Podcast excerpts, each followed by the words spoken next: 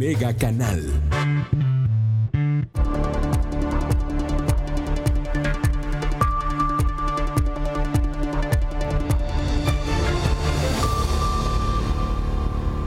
Gracias por estar con nosotros. ¿Cómo está usted? Le agradezco que nos acompañe esta tarde en Mega Noticias Vespertino. Ya lo sabe, estamos transmitiendo por Facebook Live a través de nuestra página de Facebook. Estamos con Mega Noticias Colima, así nos encuentra. También estamos en el canal 151 de Megacable, transmitiendo totalmente en vivo para usted. Y estamos grabando este contenido para que usted lo tenga, lo tenga unos minutos después de la media, después de las tres y media, lo tenga ya listo en Spotify. Ahí va a tener usted mega noticias para llevar. Vamos, vámonos a la información que bueno, pues ya empieza a haber reacciones precisamente tras los anuncios que en la mañana hizo el gobierno federal, si usted estaba pendiente de la conferencia mañanera del presidente de la República Andrés Manuel López Obrador, del subsecretario de Salud Hugo López Gatel, bueno, pues tras esto ya alcaldes de aquí de Colima se han manifestado, pues han dicho que van a continuar las medidas. El gobierno del estado también continuará precisamente las medidas que tiene hasta el momento, las medidas de higiene, de prevención, de mitigación, los filtros sanitarios, todas las medidas que ya sigue el Estado. Tenemos que reforzar el uso de cubrebocas, todas las medidas que se han dictado conforme van avanzando las fases aquí en nuestra entidad. Bueno, pues estas van a continuar por lo pronto de aquí al 17 de mayo. Pero ¿qué va a pasar? Usted no puso atención, déjeme le platico, no se me desespere. Hoy por la mañana, hoy por la mañana, el eh, subsecretario de Salud del Gobierno Federal, Hugo López Gatel, bueno, pues él ya informó una proyección, ya hizo una proyección, eh, la proyección que hizo el Gobierno Federal para las próximas semanas, el próximo mes, los próximos meses, con relación a la pandemia de COVID-19, que bueno, pues afecta al mundo, afecta a nuestro país.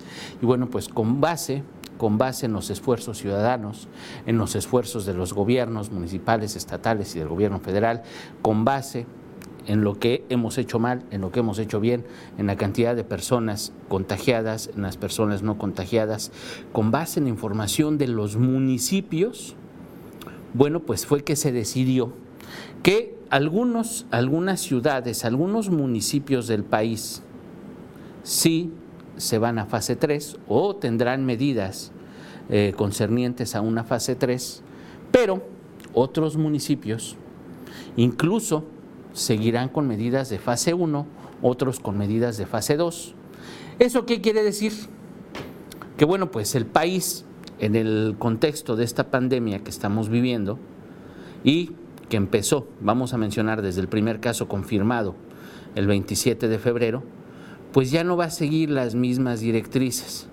El gobierno federal, bueno, el, subsecretario de Salud, Hugo López Gatel, aclaraba hoy por la mañana que hasta que se dictó la fase 2, si eran medidas generalizadas de Susana distancia, del aislamiento social, del trabajo y la suspensión de labores eh, de empresas no esenciales, el trabajo para las empresas que sí son esenciales, excepto las que le convienen al gobierno federal, esas sí pueden seguir trabajando aunque no sean esenciales, para ellos son esenciales y para los demás también, pero bueno, hasta la fase 2 eran una serie de medidas generalizadas para todo el país. A partir de hoy, la cosa cambia. A partir de hoy, la división de los casos, la división del comportamiento de las autoridades hacia el combate, mitigación, prevención, contención de la pandemia va a ser municipalizado. Sí, así, así como lo dije. En el país hay más de 2.400 municipios. Así de sencillo. Está dividido el país en más de 2.400 municipios. De esos, más de 2.400, 979 municipios, de acuerdo con lo que dijo hoy López Gatel, que es información que ayer entregaron los estados. Hasta el último reporte, que es el de ayer, ojo, ¿eh? es el de ayer, no el de hoy, el de ayer. Hasta ese último reporte, había 979 municipios libres de contagios. Entre esos 979 municipios libres de contagios están Minatitlán, Coquimatlán, Extlahuacán, aquí en Colima. Obviamente, pues hay muchos más en el resto del país, pero aquí en Colima son esos tres. Además, hay 1.021 municipios con municipios vecinos con contagios. Esto ya incluye, ya incluye a Minatitlán, Ixtlahuacán y a Coquimatlán, porque todos tienen, eh, Minatitlán pues colinda con, con, Manzanillo hacia, hacia el sur y colinda con, ah pues ahí tiene usted el mapa, mire, ¿para qué le digo? ahí tiene usted los municipios. Los tres municipios, el cinturoncito que se ve ahí en medio, son Minatitlán, en la punta, en el límite con Jalisco, en medio está Coquimatlán y hacia el sur, así pegaditito un poquito a Michoacán, ese es Ixtlahuacán, que colinda con Tecomán. Ahí tiene usted el mapa. Así están estos tres municipios.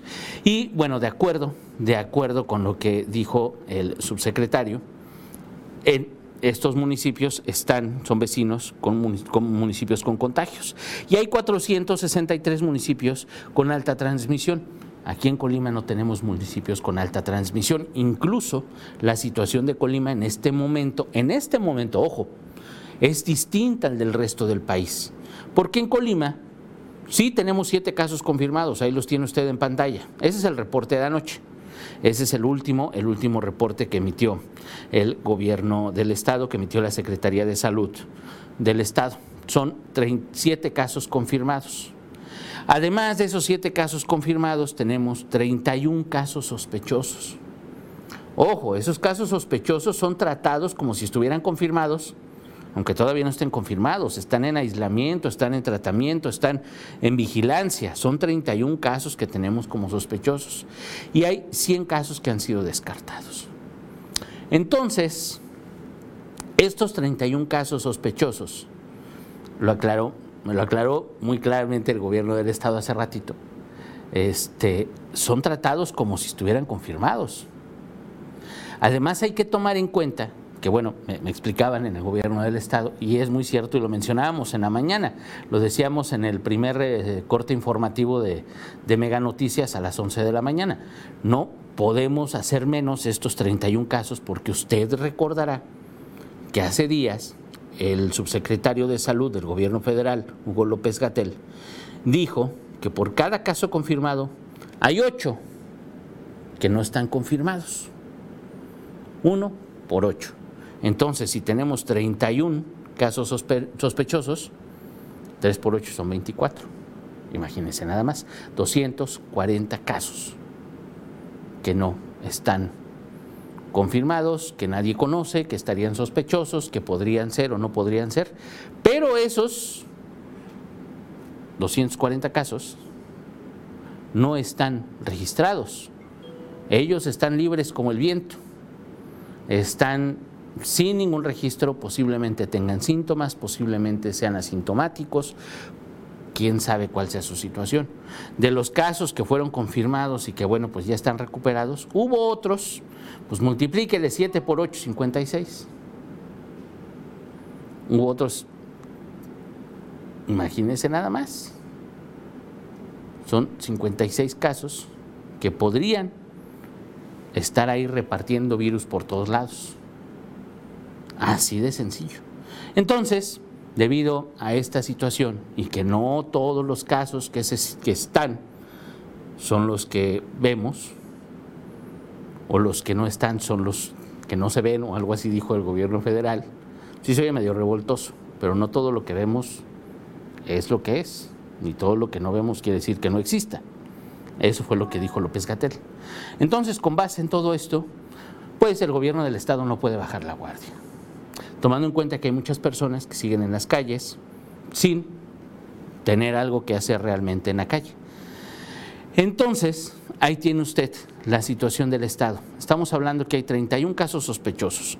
Los otros siete que ya fueron confirmados no los vamos a tomar en cuenta porque ya están recuperados. Pero hay ocho veces más que pudieron haber estado enfermos, que pudieron haber contagiado a más gente y que no están en el sistema, que nadie, nadie, nadie, absolutamente nadie los ha tomado en cuenta, que no son parte de las estadísticas. Y esos son los que en este momento le preocupan a la Secretaría de Salud del Estado, a los municipios y bueno, pues a quienes tienen que ver con la estrategia de mitigación, de prevención, de seguridad, para que posiblemente en el Estado podamos regresar antes, paulatinamente, a la vida normal. Porque, ah, ah, vamos a las fechas, vamos, vamos, vamos a las fechas. De acuerdo con el reporte que hizo Hugo López Gatel, hay tres fechas que debemos de tomar en cuenta, que es el 17 de mayo. Se prevé que el 17 de mayo los municipios que no presentan casos, si siguen en esta misma tendencia sin presentar casos, el 17 de mayo regresan a la vida normal de manera paulatina. No de golpe y porrazo, pero sí de manera paulatina. Van regresando poquito a poquito. Regresan las clases, regresan, empiezan a abrir las empresas. Se va a seguir una estrategia específica para esto, por municipio. Eso depende, insisto, depende que las cosas sigan así. Por ejemplo, si Minatitlán, Ixtlahuacán y Coquimatlán siguen sin presentar casos de aquí al 17, pues claro, ellos van a regresar a la vida normal. Si a lo mejor presentan un caso, entonces vamos a ver qué pasa, vamos a ver qué determinan las autoridades con base en ese caso que se presente. Si se presentan más casos, pueden afectar hasta todo el Estado. Pero, por lo pronto, se encierra en los municipios. Si hay un municipio de Colima que presente casos y un de repente presenta cinco, tres, los que sean, entonces ese municipio pues no va a regresar a la vida normal el día 17. Si ese municipio y los municipios que rodeen a ese municipio, pues habrá que ver qué tanta afectación pueden tener si hay transmisión de casos de un municipio a otro, qué estrategias determinan las autoridades municipales, estatales y federales en conjunto con ese municipio para determinar la situación. Entonces digo, no es tan fácil, las proyecciones y las fechas son muy sencillas. Por otra parte, la otra fecha importante, el 10, del 8 al 10 de mayo, se prevé, que, se prevé que sea el pico máximo de intensidad de transmisión de COVID-19. Entonces quiere decir que entre el 8 y el 10 de mayo, a lo mejor el 11 de mayo, el 12 de mayo, pues nos van a mover la jugada en muchos municipios en el país. Vamos eh, tomando en cuenta el país, en Colima también podría ser no estamos exentos, no somos una república aparte, somos parte de un país. Entonces, habrá que ver qué pasa entre el 8 y el 10 de mayo para ver cómo continúan las cosas con la primera fecha, que es el, con la fecha del 17 de mayo, que es cuando se prevé que los municipios que no tienen casos regresen a la normalidad de manera paulatina. Después de esa fecha es el 30 de mayo. A partir del 1 de junio se prevé que ya a nivel nacional los municipios que tienen alta transmisión, los municipios que tienen baja transmisión, todos ya a nivel nacional regresen a la normalidad de manera paulatina, a partir del primero de junio. Eso sí queda más lejos porque estamos hablando de mes y medio a partir de hoy. Es mes y medio después, todo el país regresaría a la normalidad. Primero de junio, acuérdese. Todo esto puede cambiar si los casos se incrementan de manera estrepitosa, si no seguimos con las medidas de sana distancia, si seguimos en la calle pues, sin, un motivo, si nos vamos de vacaciones, etcétera, etcétera. Si todo esto continúa, si, no hacemos caso, pues no, no vamos a regresar el primero de junio. Pero si las cosas van como en este momento, sí podríamos regresar el primero de junio ya a nivel nacional a la normalidad.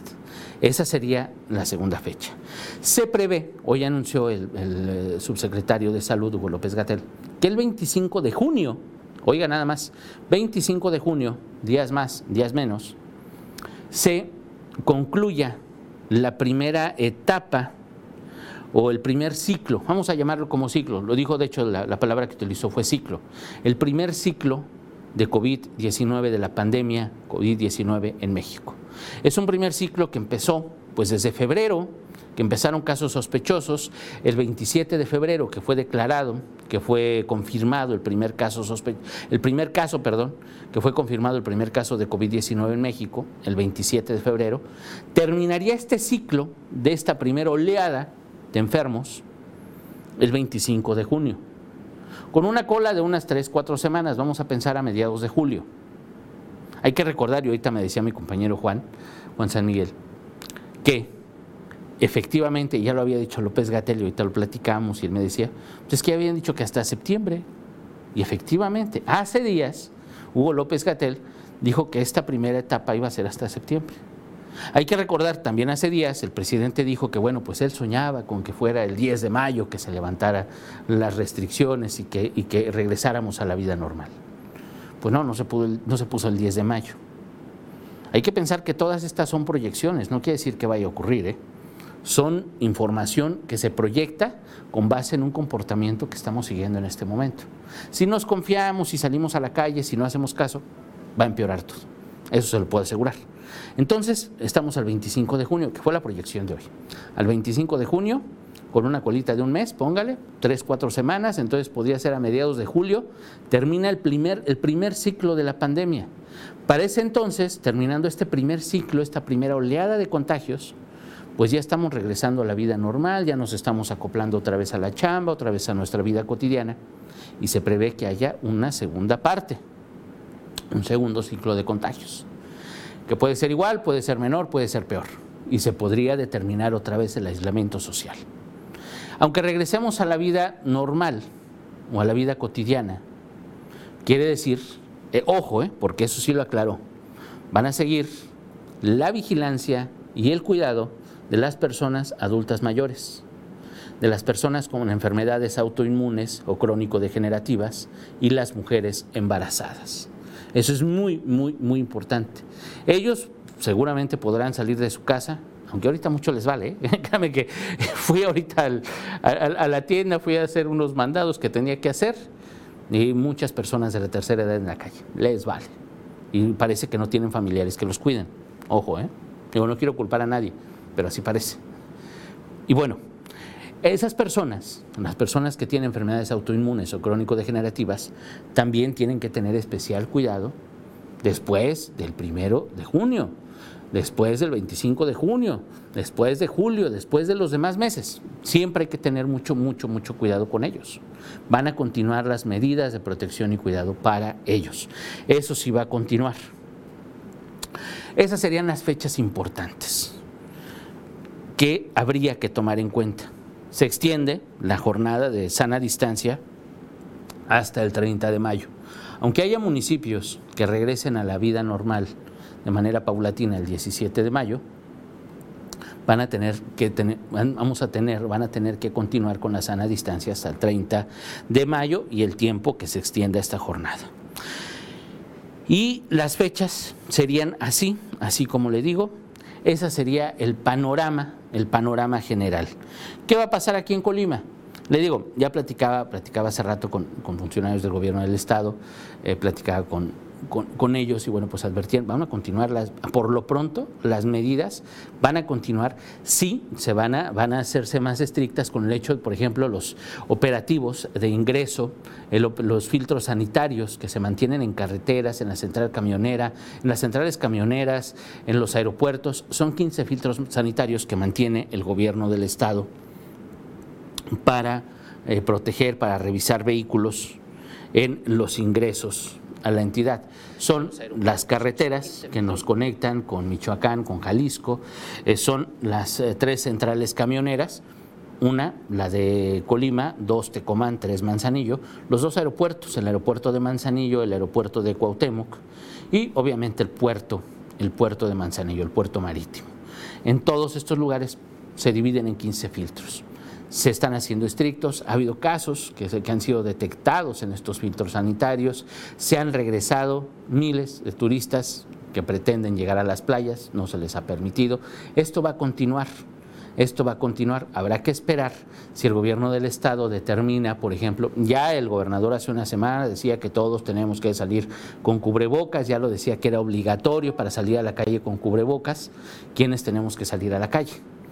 Mucha gente no lo hace, mucha gente no lo toma en cuenta. Vamos a ver si las medidas las hacen más obligatorias, si esas medidas se hacen uh, más contundentes.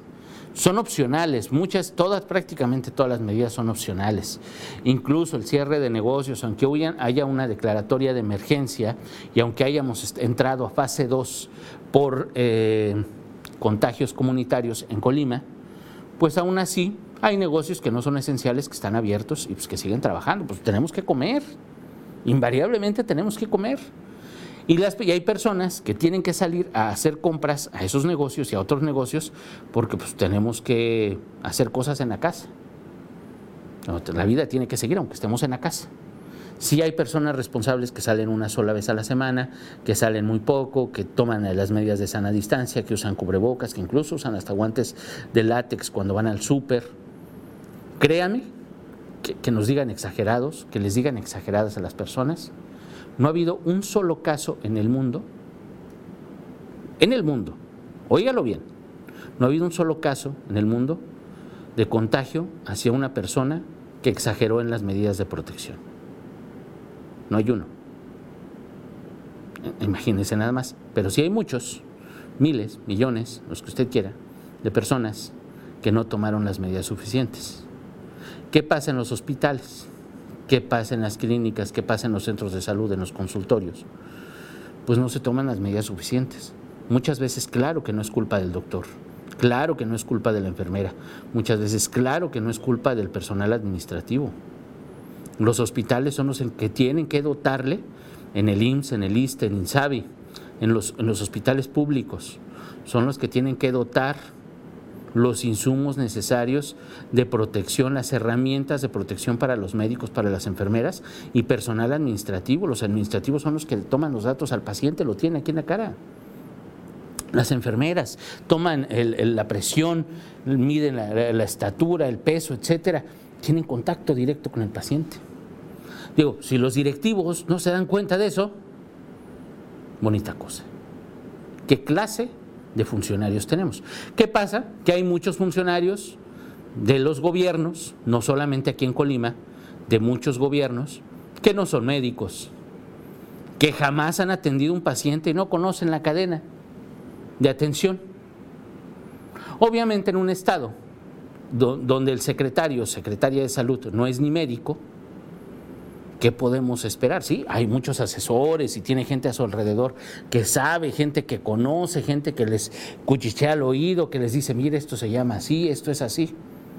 Pero, por Dios, no tienen idea de cómo es la atención. Digo, a lo mejor uno tampoco, yo soy periodista, pero pues uno sabe. Tengo años yendo a consultorios, entrevistando médicos, enfermeras, personal administrativo, uno más o menos se va enterando. Y uno conoce personas que son trabajadoras de la salud, que son profesionales, y uno escucha. Al final es el trabajo de uno, escuchar y dar a conocer las cosas. Ese es el trabajo de uno como medio de comunicación. Y hemos platicado con los médicos que están en las zonas rurales, que no tienen insumos, que no tienen equipamiento, que no tienen medidas de higiene y de protección muchos médicos que están en centros de salud, que ahí los tienen abandonados. Como ya no llegan los medios, como ya no llegan las revisiones, como ya no llega nadie, los tienen a su suerte. Hay centros de salud que no abren toda la semana porque no tienen un médico responsable. Aquí en Colima, ¿eh? Digo, si nos vamos a Jalisco, nos vamos a Michoacán, quién sabe qué encontremos. Pero es un asunto generalizado. Ahora imagínense qué pasa en los hospitales Sí, habrá hospitales COVID, hay hospitales que se están preparando, hay una reconversión hospitalaria de la que hablará el gobernador estos días, ya nos explicará cómo va la reconversión hospitalaria. Porque aunque el panorama sea positivo o muy halagador, vienen los días complicados, eso no lo podemos olvidar, que todavía vienen los días complicados, vienen los días difíciles. Entonces ahí es donde tenemos que tomar en cuenta las cosas y la autoridad pues no tiene que hacer menos la situación que está viviendo. Entonces, eso es lo que va a seguir los próximos, los próximos días. Mike Ángel Sánchez Figueroa, le mando un abrazo, le mando un abrazo, don Mike. Saludos a todos y todo el personal de Megacable. Cuidémonos todos quedándonos en casa, sí, por favor, si no tiene que salir, pues ni modo, a estar en casa, de verdad que sí es complicado, la situación es sencilla, el clima nos afecta muchísimo. Hay muchos factores, de verdad, que lo hacen complicado. Pero es por el bien, no solamente de nosotros, es la familia y es. Tenemos que actuar como sociedad. No somos, no somos individuales. Cualquier decisión que tomemos puede afectar al otro. Así de sencillo. Pero bueno. Val, eh, Marianita. Marianita, ¿qué va a pasar entonces? Fase 3. Es cierto que está llegando vuelos de Tijuana. Mire, es que pueden llegar vuelos de donde sea, de Tijuana, de México, de, normalmente aquí al aeropuerto, pues llegan vuelos de la Ciudad de México al aeropuerto de Manzanillo, el de aquí de Cuauhtémoc. De Manzanillo, de Manzanillo sí llegan los vuelos de diferentes partes del país, incluso llegaban internacionales, prácticamente todos han sido cancelados. Los últimos vuelos traen uno, dos pasajeros. De verdad que el flujo aéreo, el tráfico aéreo ha disminuido como no se imagina. Pero eso independientemente, están los filtros sanitarios, es que eso es lo, lo de menos. Y los casos en Manzanillo, digo, si hablamos del aeropuerto internacional y hablamos de vuelos de otras partes de la República, en el caso de Manzanillo, los dos casos que se detectaron son locales, son comunitarios. Ni siquiera los fueron personas que vinieron de otro lado los que se contagiaron o traían el virus de otro lado. No, no, no, son gente de Manzanillo. Son gente que se contagió en Manzanillo. Lo que no sabemos es quién los contagió. Ahí es donde la autoridad pues, ya perdió el control.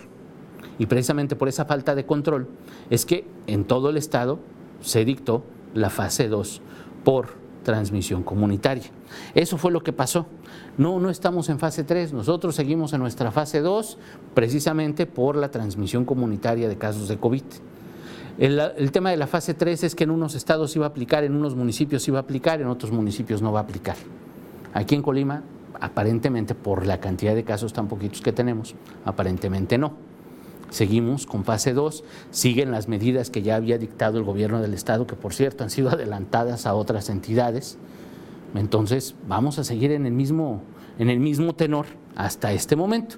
Ya veremos luego qué dice el gobierno del Estado, qué dicen las autoridades municipales. Blanquis, saludos, eh, buena tarde. Le mando un abrazo, Blanquis, muchísimas gracias. Gracias por su comentario. Y bueno, es que así es la situación. Ya a partir de hoy, ya las fases las dicta ahora sí que los estados y los municipios. Básicamente lo que hizo hoy el gobierno federal, para entenderlo en llanas palabras, les dijo, es su problema a los estados y a los municipios. Se divide el país en estados y en municipios. Hay municipios que tienen transmisiones muy importantes, que tienen una alta transmisión de casos de COVID. Esos van a ser tener medidas de fase 3 los que tienen pocas transmisiones van a seguir con sus medidas de fase 2. Los que no tienen transmisiones van a seguir con medidas de fase 1, que es de contención. Así de sencillo. Y dividen al, país, lo dividieron en municipios. Tenemos más de 2.400 municipios en el país y ya se dividió así el país. Entonces, la estrategia, las estrategias que están siguiendo los municipios en coordinación con los estados son las que van a seguir jalando son las que van a seguir funcionando. Y digo jalando porque están a, marchas forzadas, están a ciegas. ¿Por qué? Y lo hemos dicho también aquí. Porque es una enfermedad nueva, porque este virus ha puesto en jaque a muchos países y obviamente pues pone en jaque a México. Más un país en el que está todo desorganizado. Eso créame que nadie me lo puede desmentir. El gobierno federal dice una cosa, el gobierno del estado dice otra cosa. Los municipios, otra cosa a veces muy distinta. Digo, podemos hablar de cualquier estado del país, pero vamos aquí en Colima. Manzanillo, ¿cómo ha llevado las cosas? En las reuniones estatales no está la alcaldesa, no hay representantes de Manzanillo, tratan su municipio como si estuviera parte. Vamos a ver con estas nuevas medidas, con todo esto que ha dictado el gobierno federal, con seguramente las reuniones que sostendrá el gobierno del estado con los municipios para determinar si se refuerzan las medidas o qué es lo que pasa o qué va a pasar los próximos días. Vamos a ver si entra también Manzanillo, si se, si se suman a los esfuerzos del Estado y de los otros municipios, porque aquí no hay células individuales, definitivamente no. Obviamente las decisiones que tomen los municipios, que toma el gobierno del Estado, nos afectan directamente a los ciudadanos. Y el chiste no es que sus decisiones nos afecten, no es que esas decisiones nos afecten, es que esas decisiones nos ayuden porque obviamente el tráfico de mercancías pues llega a Manzanillo y de Manzanillo se van a Jalisco por la carretera federal 200, que es la costera, que va hasta Puerto Vallarta, o se vienen a Guadalajara por la autopista, o de ahí se distribuyen para Michoacán, para gran parte del país. Entonces las decisiones tienen que tomarse en conjunto. Entre Manzanillo, las alcaldías de Tecomán, por ejemplo, de Armería, que es colindante con Manzanillo, de Minatitlán, de los demás municipios, porque todos, todos somos un conjunto. Y son 10 municipios, digo, tampoco no es como Guadalajara, no son 125, no son más de 200 como en, como, en Michoacán, no son este, cuarenta y tantos como en Guanajuato. Realmente son 10 municipios. La coordinación debería ser más estrecha. Las acciones que tomen gobiernos municipales y el Estado y la Federación en conjunto, claro que se deberían de reflejarse, digo, por lo pronto, ahorita en la estadística oficial es lo que tenemos. Si usted sabe de muertes atípicas, eh, por, neumonías atípicas, muertes por neumonías atípicas, si usted sabe cuestiones que no estén funcionando bien, díganos. Hoy en la noche, fíjese nada, mi compañera Almendrita Pérez, y precisamente hablando de condiciones extrañas, de cosas que pasan, ella fue a platicar con médicos y con enfermeras a, los hospitales. Y nadie nos denunció, nadie nos dijo que había casos de discriminación, nadie nos dijo que había casos en los que estuvieran afectando a los médicos y las enfermeras. Sí, hay denuncias en redes sociales. No podemos creer todo lo que dicen las redes sociales. Y en Mega Noticias, precisamente por eso, fuimos a preguntar qué está pasando. Fuimos a ver qué está pasando. Ayer hasta la Secretaría de Seguridad del Estado informó, emitió un comunicado en el que decía que bueno, pues estaban reforzando la vigilancia precisamente por esas quejas y denuncias en las redes sociales. Qué bueno que no lo minimizan. Pero por eso fuimos a preguntar. ¿Y qué cree? Pues no, encontramos mucho. Se lo vamos a presentar hoy en la noche para que usted esté pendiente del informativo con mi compañera Dinora Aguirre Villalpando. Marta Irma Contreras, eh, muchísimas gracias por vernos desde Manzanillo. Le agradezco muchísimo, le mandamos un abrazo. Eh, Marianita, y otra duda, ¿qué pasará aquí en Colima cuando exista agresión al personal de salud? Justo lo que le estoy comentando. preguntamos, fuimos con ellos, hicimos un sondeo, ya le presentaremos lo que vimos en la noche, pero no, realmente la situación, no, aquí la gente no es que sea tolerante, no vamos, no vamos a la tolerancia, vamos a la empatía a lo mejor las personas aquí en Colima somos más empáticas, eh, respetamos quienes habitamos en esta entidad, a quienes verdaderamente están haciendo un esfuerzo, quienes están arriesgando, arriesgan a su familia, arriesgan su salud, arriesgan todo por cuidarnos. Y no, no, deberíamos de ser tolerantes. La palabra no es tolerancia, es empático. Deberíamos de tener empatía hacia ellos. Entonces, ya le presentaremos en la noche. Fuimos a platicar con médicos, con enfermeras, fuimos a buscar a personal de salud precisamente sobre esta situación. Ya le platicaremos, ya le informaremos cómo están, de viva voz. Porque una cosa es lo que digan las redes sociales y otra cosa es si nosotros vamos y preguntamos. Y Mega Noticias, pues tiene que ir a preguntar. Es nuestra chamba. Y fue mi compañera Almendrita Pérez. Mm, a ver si entendí, si ya no tenemos casos, eh, seguiremos en fase 1 sin clases, negocios sin funcionar y en caso todos hasta que finalice la pandemia en todo el país. No, mire, nosotros estamos en una fase 2. Estamos en una fase 2 por transmisión comunitaria, por los dos casos de Manzanillo, esos dos casos de los que le he hablado muchas veces, que fueron contagiados ahí mismo, que no llegaron de, de otro lugar. Por eso estamos en fase 2. Hay municipios que a partir de hoy podrían estar en fase 1, como Coquimatlán, Minatitlán, Ixtlahuacán. Ellos no tienen casos sospechosos y no tienen casos confirmados.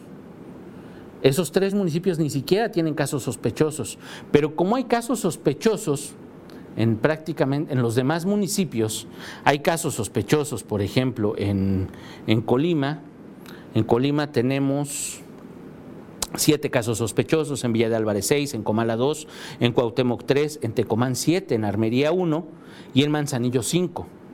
Esos casos sospechosos el gobierno del estado, la Secretaría de Salud los trata como si fueran casos confirmados, aunque no sean casos confirmados. Están aislados, hay un seguimiento, tienen un tratamiento, digo, no existe una cura, pero tienen un tratamiento médico y tienen una vigilancia. Son tratados como si fueran confirmados, aunque no estén confirmados. Los siete curados, pues ya, ya, están curados, ellos ya fueron dados de alta, ya no tienen COVID. Pero hay 31 casos en este momento, hasta el último reporte, que deben ser tratados como si fueran COVID. Y hay que multiplicarlos por 8. Además, multiplíquelos por 8. De esos 8, de esa multiplicación, no sabemos no sabemos dónde están, no sabemos quiénes son. Es la muestra que dijo el subsecretario de Salud. Entonces, debido a esta situación, aunque no tengamos casos confirmados, tenemos casos sospechosos, van a continuar las cosas como están hasta este momento. Por eso van a continuar las cosas igual hasta que las autoridades determinen otra cosa, blanquis, hasta que las autoridades, autoridades digan, no, vamos a hacer cambio de estrategia, etcétera. Pero por lo pronto todo sigue igual. Eh, Marianita, te pregunto de la agresión porque hace unos días en Jalisco agredieron a mi sobrina con un frasco de cloro. En la casa del médico otorrino le quemaron la piel y le cayó en un ojo, está delicada. Sí, en otros estados de la República ha habido agresiones graves, en Jalisco, en Michoacán también hubo un caso, en el Estado de México, en Coahuila, en Tijuana, hay muchas ciudades donde han ocurrido. Y aquí en redes sociales habíamos visto reportes. Aquí en Colima habíamos visto reportes en redes sociales. Por eso fuimos a preguntarles. Por eso fuimos a sondear para ver qué es lo que pasaba. Porque ayer incluso le digo, el gobierno del Estado, la Secretaría de Seguridad emitió un comunicado en el que advertía que habían incrementado los patrullajes en los hospitales precisamente para ver esta situación. Pero bueno, es información que ella presentará hoy por la noche mi compañera Dinora Aguirre Villalpando. Yo le agradezco de verdad su atención, lo espero mañana a las 11 de la mañana en nuestro primer eh, reporte, en nuestro primer, nuestro primer corte informativo de Mega Noticias Colima, yo lo espero a las 11 de la mañana, pero hoy por la noche mi compañera Dinora Aguirre Villalpando le espera con toda, toda, toda la información, las reacciones, el baile, lo, que dijo López Gatel, eh, para que usted sepa qué va a pasar aquí en la entidad, para que usted tenga esta información de primera mano, información verificada, información concreta, y bueno, no creer todo lo que nos llega luego en el, en el chat de mis tías y de mi abuelita, que luego, luego a veces exageran las cosas. Mire, hay información de todo, pero sí, tenemos que estar muy conscientes de la realidad, cómo están pasando las cosas y tener las, las, fuentes de primera mano. Tener la información de primera mano es importantísimo. Yo le agradezco la atención, le agradezco que haya estado conmigo esta más de media hora. Le agradezco mucho, que tenga buen provecho.